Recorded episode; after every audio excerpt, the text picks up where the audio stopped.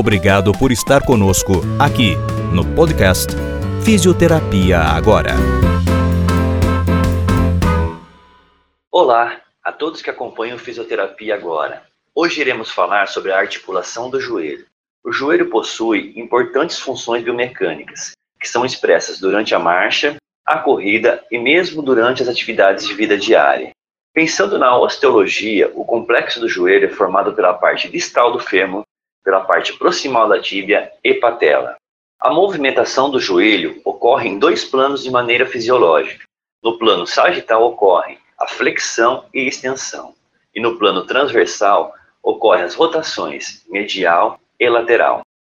Ainda considera-se os movimentos patológicos de varo e valgo. O complexo do joelho é formado então por duas articulações. A femorotibial, formada pela junção entre a parte distal do fêmur e a parte proximal da tíbia, e a femoropatelar, formada pela parte distal do fêmur e a patela. A patela tem um papel biomecânico fundamental para a geração de força do joelho, aumentando o torque de força do quadríceps durante o movimento de extensão. Ainda temos a articulação tibiofibular proximal, que não faz parte do complexo articular do joelho, mas que tem uma função biomecânica importante para o bom funcionamento do joelho.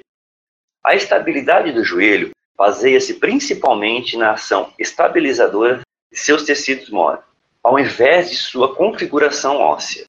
Anatomicamente falando, o joelho possui estruturas especializadas em acomodar, estabilizar e aumentar a congruência entre as partes ósseas. As principais estruturas intracapsulares são o ligamento cruzado anterior e ligamento cruzado posterior, com a principal função de estabilização.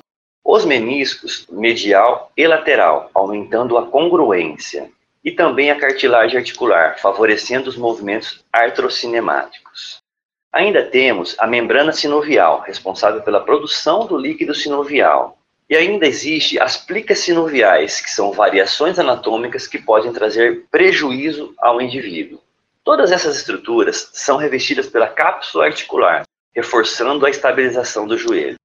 As principais estruturas extracapsulares são os ligamentos colateral fibular, ligamento colateral tibial, ligamento poplíteo oblíquo e ligamento arqueado, e ainda os retináculos.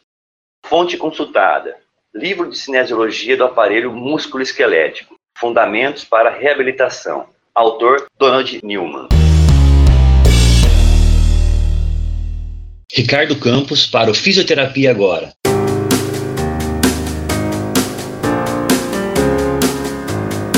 Fisioterapia Agora.